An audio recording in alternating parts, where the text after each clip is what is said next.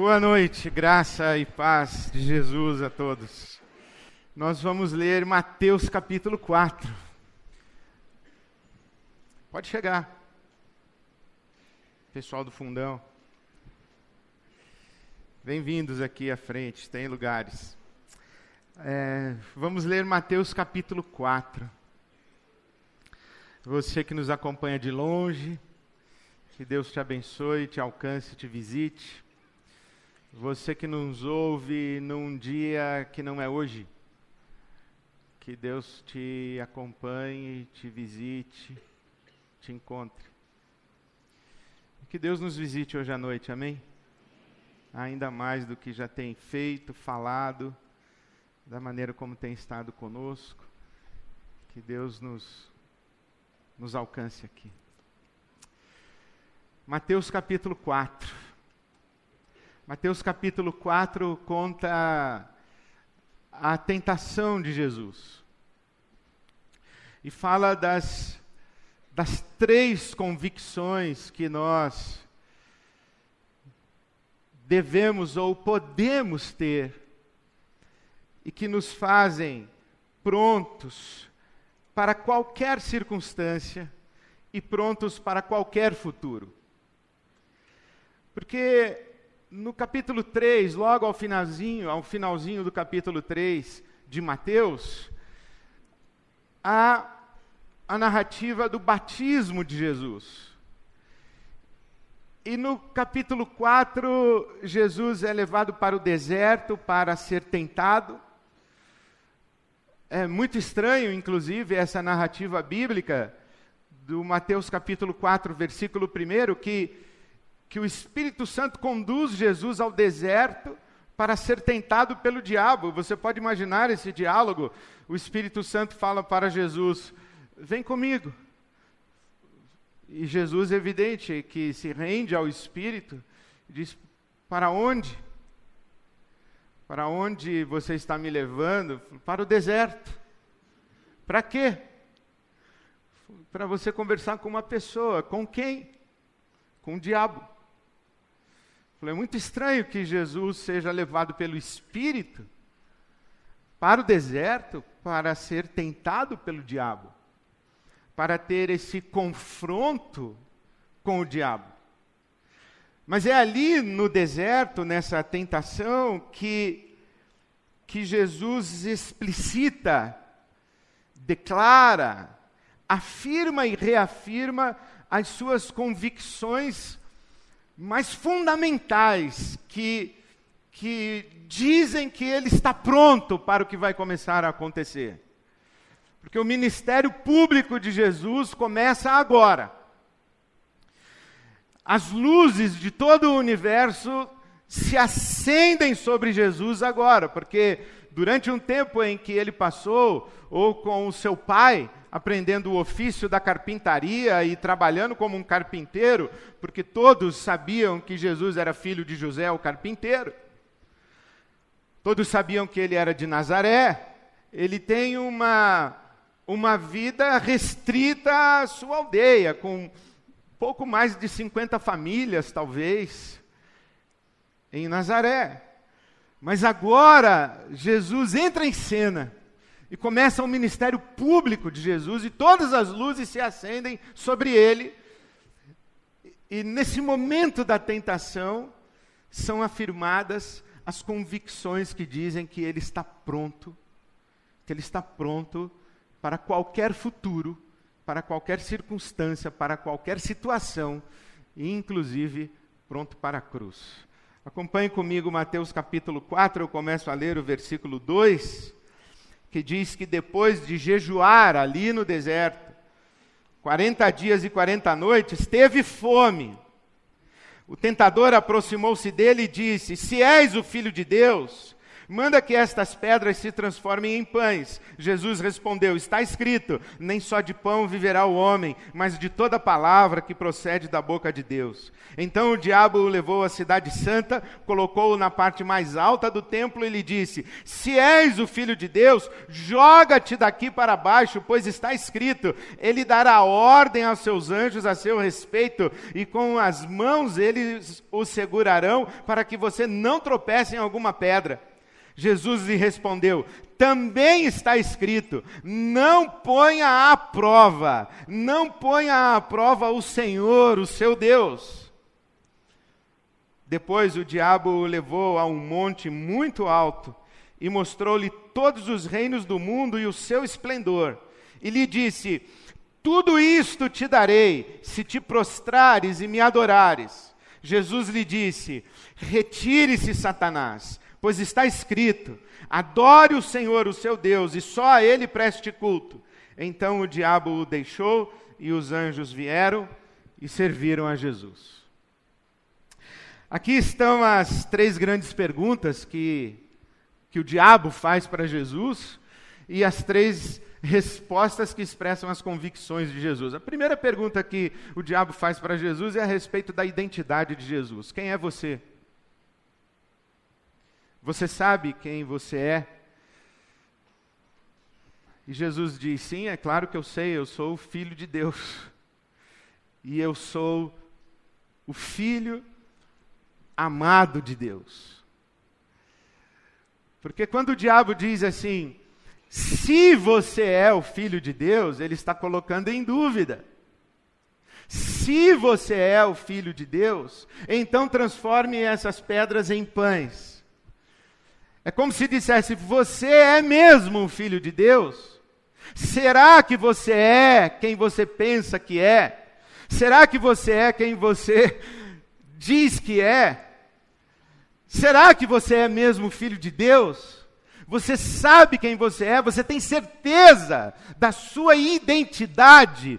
E Jesus diz: sim, eu tenho absoluta certeza da minha identidade. Eu sou o filho amado de Deus.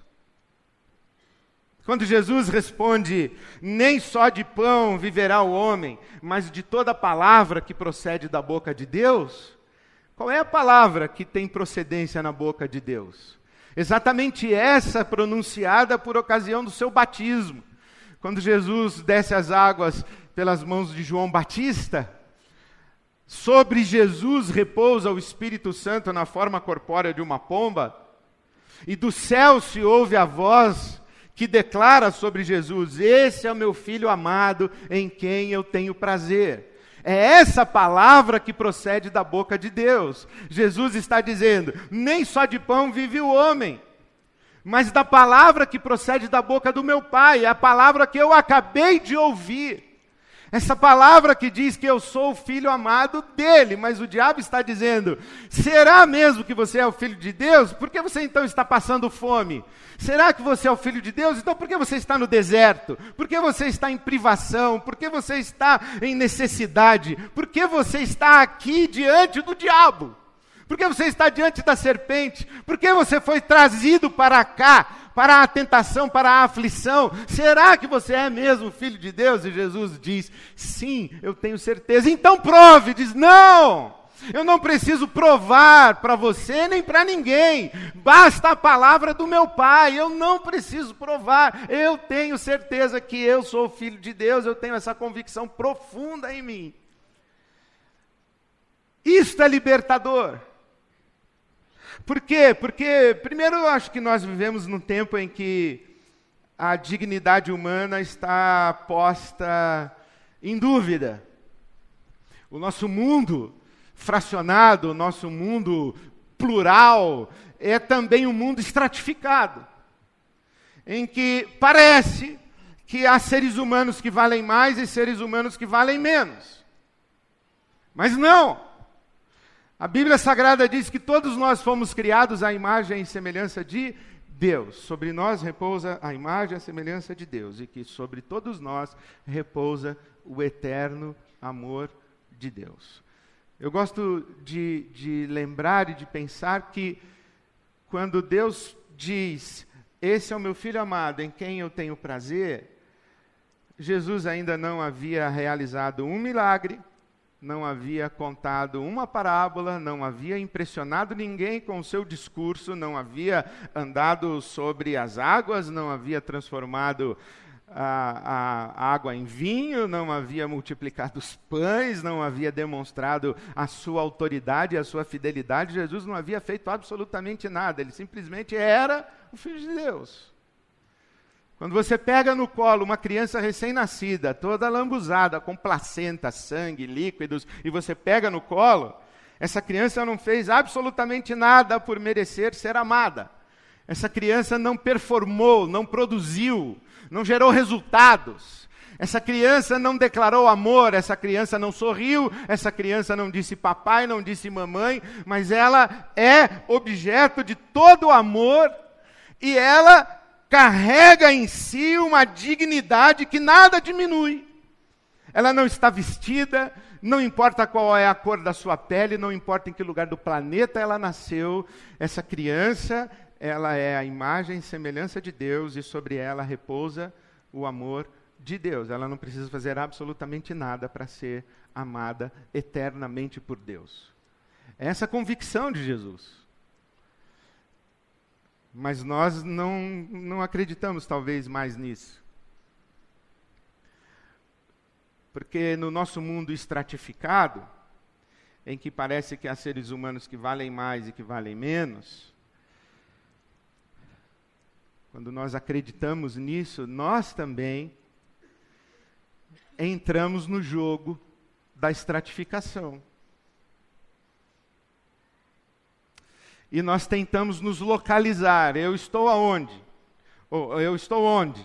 Eu estou nas prateleiras de baixo, do meio, de cima. A gente, inclusive, estratifica economicamente: classe média, classe alta, classe muito alta, classe baixa. Eu estou onde? Qual é o meu valor? Qual é, qual é o meu valor nesse mercado?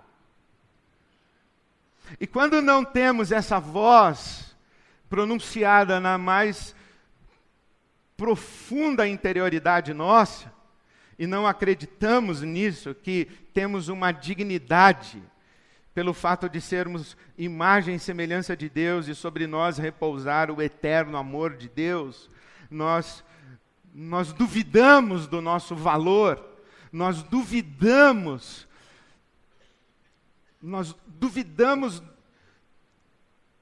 do fato de, de sermos amados, nós começamos um, um jogo muito perigoso de tentar merecer amor, conquistar amor, conquistar admiração, provar valor.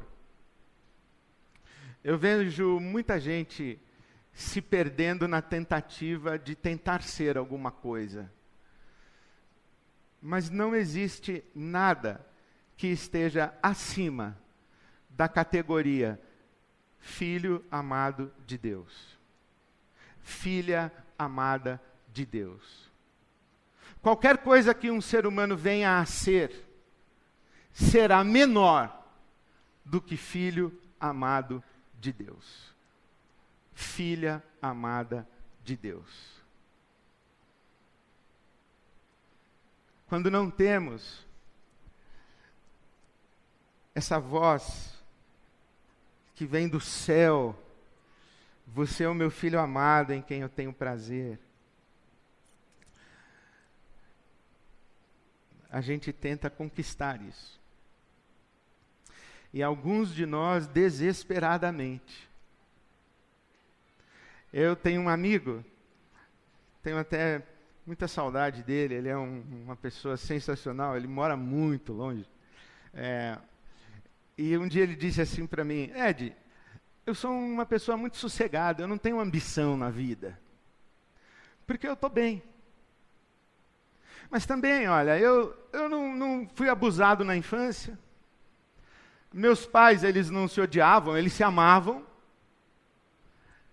Eu não tive irmão mais velho para bater em mim, nem, aliás, eu não tive nem irmão para ficar disputando com ele quem é que o pai e a mãe gostava mais.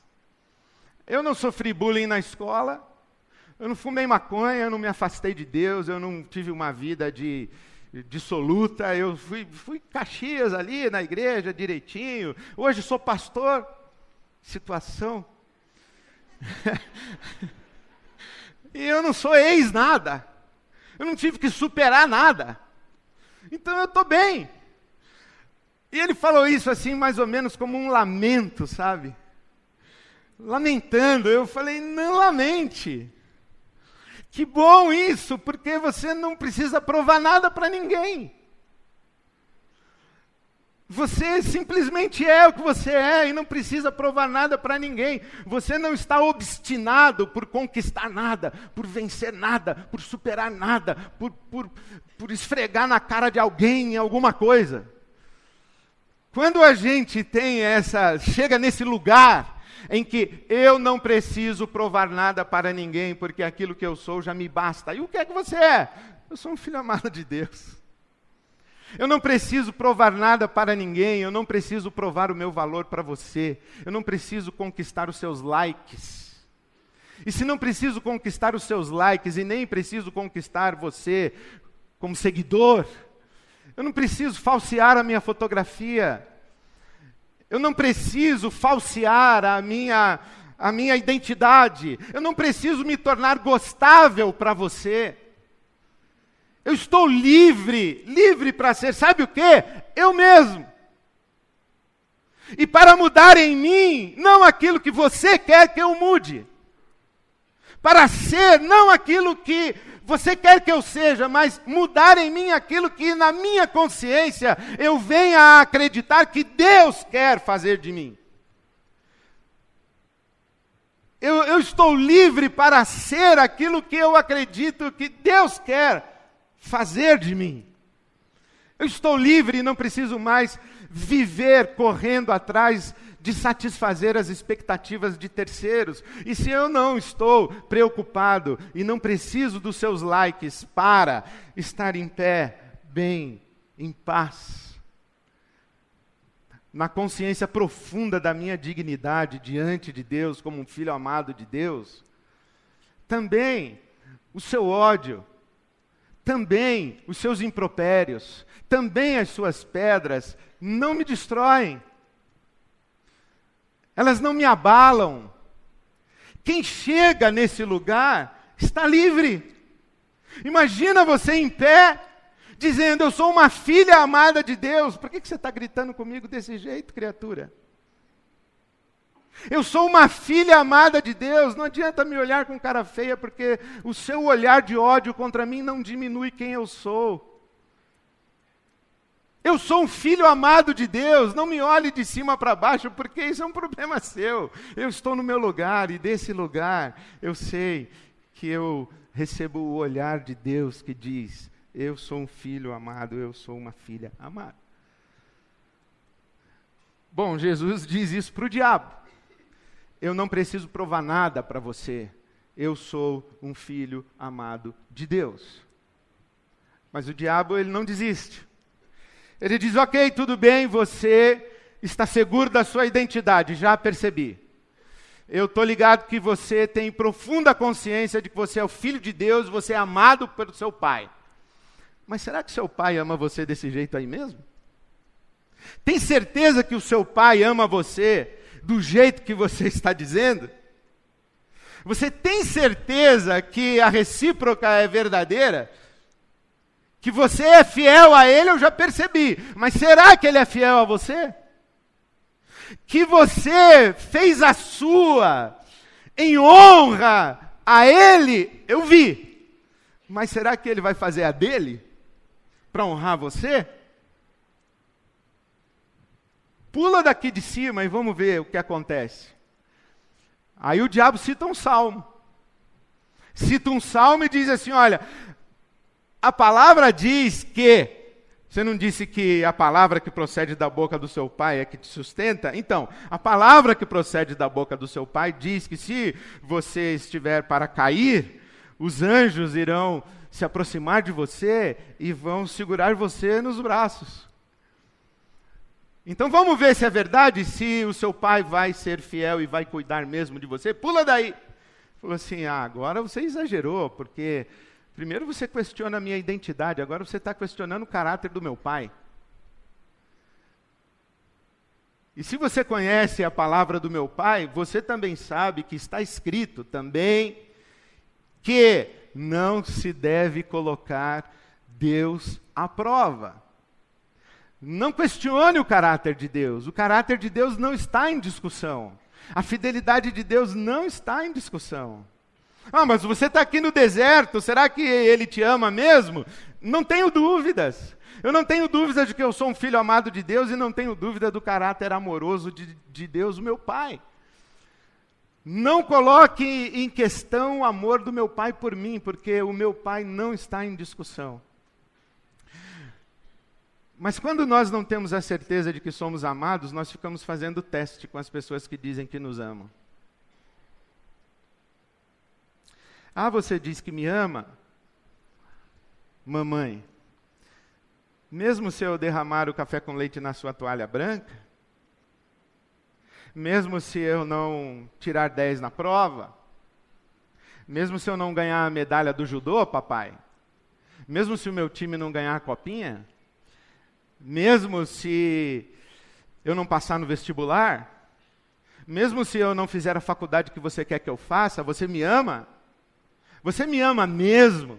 Ou você ama uma projeção sua em mim? Esse jogo não é necessariamente consciente. Quando nós não temos certezas de, de, de sermos amados, nós ficamos colocando a prova. Você me ama mesmo? Mesmo se eu não tiver a aparência física que você exige de mim? Mesmo se eu não atender às suas expectativas? Você realmente me ama? Bom, com Deus a gente não precisa fazer isso. A gente não precisa pedir para Deus provar o amor dele por nós. Basta a nossa confiança no amor de Deus por nós. Então o diabo diz: Ok, percebo que você está seguro da sua identidade, seguro do amor do seu pai por você. Mas deixa eu fazer uma terceira pergunta.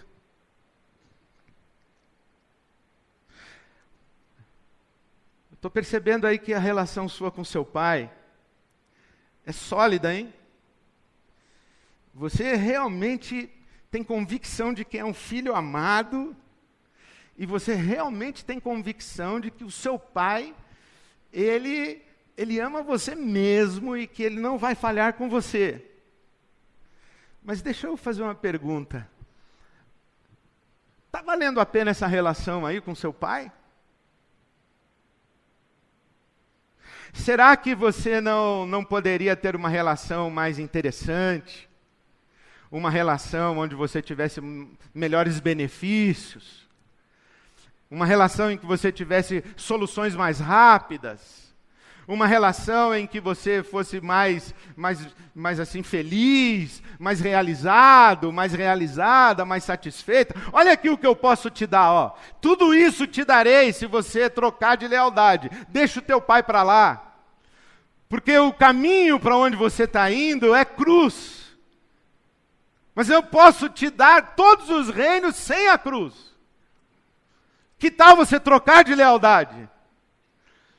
E Jesus responde: nem pensar, some da minha frente, sai daqui, Satanás. Somente a Deus eu vou adorar e somente a Ele eu vou servir. Eu não vou servir mais ninguém. Aquilo que não vier a mim, entregue pelas mãos do meu Pai, eu não quero receber das mãos de ninguém, muito menos da sua. Aquilo que Deus, o meu Pai, não faz por mim, não há ninguém que possa fazer. Aquilo que Deus, o meu Pai, não faz por mim, não me interessa se tem alguém que queira fazer. Eu só tenho o meu Pai, não há outro Deus além do nosso Deus. E, e, sabe que quando nós não temos a certeza de que somos amados por Deus, o diabo vem e ele vai começar a sugerir assim: ah, tudo bem, você está sendo fiel a Deus e Deus te ama, você acredita nesse negócio, mas, ele está demorando para responder a sua oração, não está não? É, tudo bem que que você acredita que você é um filho amado de Deus, que Ele te ama e que Ele é fiel e tudo mais. Você acabou de cantar Minha alma canta ao Senhor e tal, mas ele não respondeu a oração do jeito que você queria, não é? Aquilo que você imaginou não se realizou, aquilo que você esperava que ele fizesse, ele não fez. Será que não é hora de você buscar outros caminhos? Será que não é hora de você desenvolver soluções alternativas? Será que não é hora de você trocar de afetos e lealdades? Será que não é hora de você buscar outro Deus? E Jesus vem dizendo: não, em hipótese alguma, não vou buscar outro Deus. Porque quando nós não somos, ou quando não temos a certeza de que somos amados, o, o nosso, o nosso vínculo de afeto ele fica complicado. É, por exemplo, é por causa dessas coisas assim de relações que não estão muito satisfatórias, é que a gente fala algumas coisas na displicência, ou fala na simplicidade quase irresponsável, ou sem muita consciência, do tipo, eu queria ter um filho assim. Agora imagine o seu filho do seu lado e você falando para o filho do seu amigo, pô, eu queria ter um filho assim. Aí o seu filho diz, e eu, papai, não, não rola? Eu queria ter uma filha assim. Pô, se eu fosse casado com uma mulher dessa aí também, né, você é louco. E a sua mulher diz: Oi? Quer dizer, você não fala isso na frente da sua mulher nunca, eu sei, mas você pensa. Você pensa. Será que se eu tivesse um outro marido eu não estaria melhor? Será que se eu tivesse uma outra família eu não estaria melhor?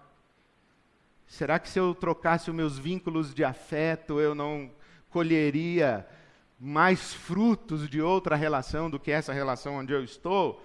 Bom, na nossa na nossa humanidade, na nossa carência, na nossa fragilidade, a gente faz esse trânsito fantasioso das possibilidades de outros afetos. Mas com Deus não rola, né? O diabo sugerir para você que pode ter um outro Deus diferente desse que Jesus nos ensinou a chamar de Pai? Ou que se Deus está demorando muito, você pode fazer o seu próprio caminho? E se está demorando para chegar na sua mão aquilo que você espera, e se Deus ainda não deu, é bom você dar o seu corre e conseguir de outra maneira? Não. Não vale a pena. Aquilo que não vem de Deus, não vem com a bênção de Deus, é bomba de tempo nas nossas vidas. Aquilo que a gente não recebe, vindo das mãos de Deus e abençoado por Deus, cedo ou tarde explode na nossa cara e causa danos que às vezes são irreversíveis. Mas quando a gente tem essa voz lá profunda, eu sei que eu sou um filho amado de Deus, eu sei que eu sou uma filha amada de Deus. Não preciso provar isso para ninguém, eu estou de boa, estou sereno. Eu gosto quando me abraçam, me beijam, quando me aplaudem, mas eu não me deixo impressionar por isso. E também não me abalo quando me apedrejam, me xingam e me agridem. Eu sou um filho amado de Deus e essa dignidade e esse amor eterno que repousa sobre mim me basta e me sustenta em pé. Eu tenho certeza que no momento da necessidade, naquilo que realmente importa, no cuidado de Deus, o meu Pai, para comigo, a boa mão de Deus há de prover para mim, há de me suprir, o cuidado e o socorro dele virá a critério dele, e eu não duvido, em hipótese alguma, de que Deus sabe cuidar de mim. E eu descanso no seu cuidado. Eu estou seguro de que não há outro Deus, de que não há outro caminho, senão a rendição, senão o descansar no cuidado do Deus que Jesus nos ensinou a chamar de Pai. Então eu encaro qualquer futuro que vier. Eu encaro qualquer circunstância, qualquer situação, porque eu estou seguro. Nós cantamos hoje, descansando nos eternos braços de Deus. É tempo de descansar. Quando os dias são maus, os C diabólicos aparecem. Será que você é filho de Deus? É. Será que você é filha de Deus? É. Será que Deus vai cumprir o que prometeu para você? Vai. Será que existe um Deus melhor? Não. Porque, inclusive, não existe outro Deus, só existe o nosso Deus. Então, descanse. Se você percebe que as coisas estão sendo levadas da sua mão e Deus não está impedindo que elas saiam, é melhor você deixar ir. Creia no que eu estou te dizendo, vai te fazer um bem, vai te libertar. Se você acha que Deus está demorando com você, não está. Não está. Descanse no cuidado de Deus. Eu queria convidar você, hoje à noite, a celebrar o corpo e o sangue de Jesus Cristo, nosso Senhor. Essa mesa que simboliza a expressão máxima do amor de Deus por nós. A Bíblia Sagrada diz que Deus dá prova do seu amor para conosco, em que Cristo morreu por nós quando éramos ainda pecadores. Eu quero encorajar você a se aproximar dessa mesa hoje à noite derramando o seu coração, dizendo: Deus, eu estou ouvindo vozes que não são as tuas. Eu estou ouvindo coisas, colocando em xeque a minha identidade, o meu valor, a minha dignidade. Eu estou em circunstâncias que sugerem que o Senhor não está cuidando de mim, que o Senhor não me ama, eu estou no momento da minha vida em que eu estou quase dando o meu jeito e eu não estou conseguindo mais esperar a tua provisão, a tua resposta. Eu quero convidar você a essa mesa hoje à noite a fazer as afirmações que Jesus nos ensina a fazer. Eu sou um filho amado de Deus, eu sou uma filha amada de Deus. O meu Pai me ama e o amor dele jamais acaba e jamais nos abandonará. E não há outro Deus além do Deus e Pai de nosso Senhor Jesus Cristo. Bem-vindo à mesa de Jesus Cristo, nosso Senhor, o amor de Deus encarnado e vivo e presente aqui conosco. Amém.